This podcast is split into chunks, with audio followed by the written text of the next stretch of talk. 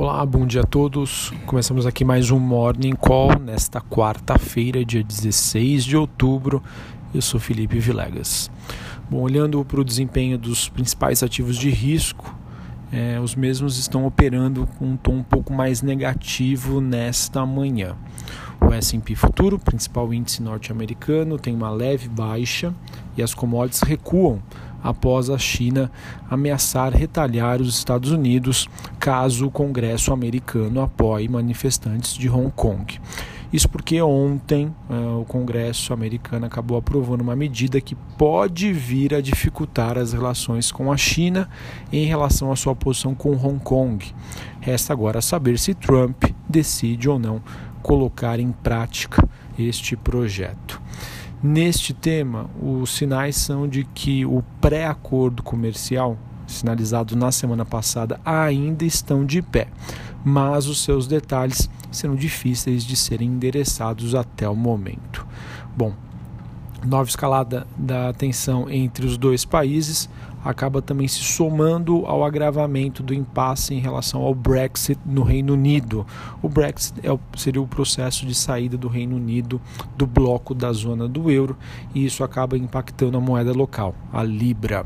Como eu já disse, a questão sobre a questão das commodities que está em baixa, né, que estão em baixa nesta manhã, a queda do minério de ferro é destaque dessa madrugada, dada a ampliada a sinalização, perdão, de um aumento de produção das mineradoras que foi feito pela Rio Tinto e a BHP.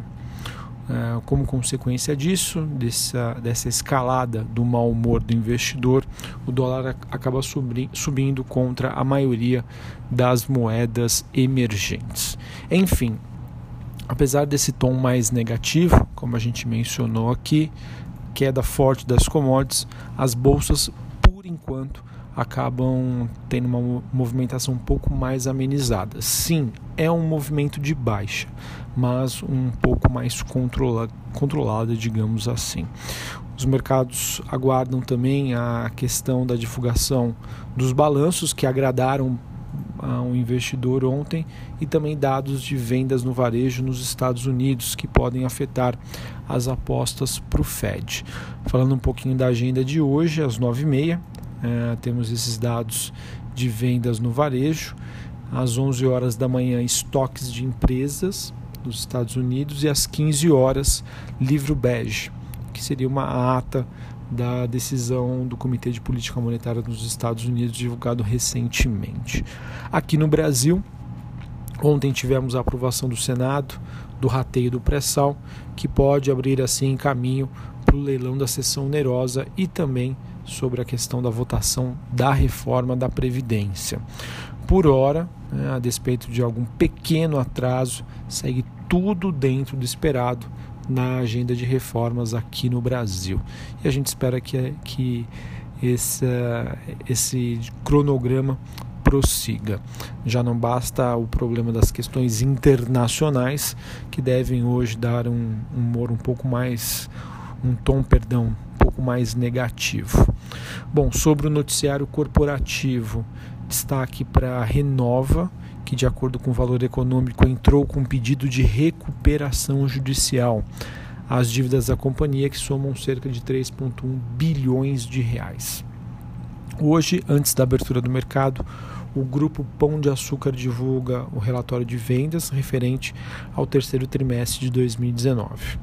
Ontem tivemos a MRV divulgando sua prévia operacional, a MRV que teve vendas crescendo 19% no terceiro trimestre, os distratos caindo 66%.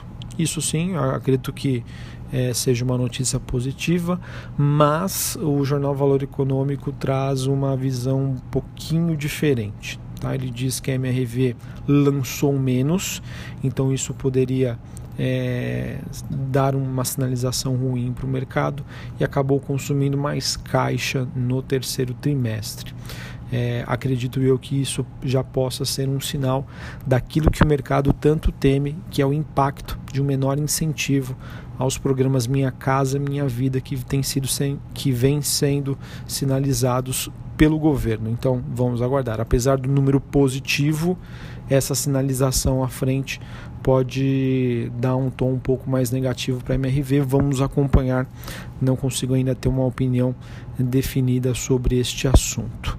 E notícia positiva para os acionistas da CCR: a companhia aprovou o pagamento de cerca de 940 milhões eh, de reais em dividendos intermediários.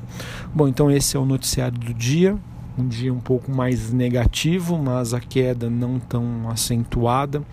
É, porém, ah, como a gente tem um forte movimento de baixa das commodities e a Bolsa Brasileira tem uma forte influência de commodities, pode ser que a queda aqui seja um pouco mais acentuada do que a observada nas principais bolsas globais. Enfim, o mercado aí, na minha opinião, segue ainda um pouco dividido. É, noticiário corporativo deve sim fazer preço nesta, nesta quarta-feira, enquanto os investidores aguardam notícias, novidades sobre as tensões comerciais entre Estados Unidos e China. Um abraço a todos, uma excelente quarta-feira e até a próxima. Valeu!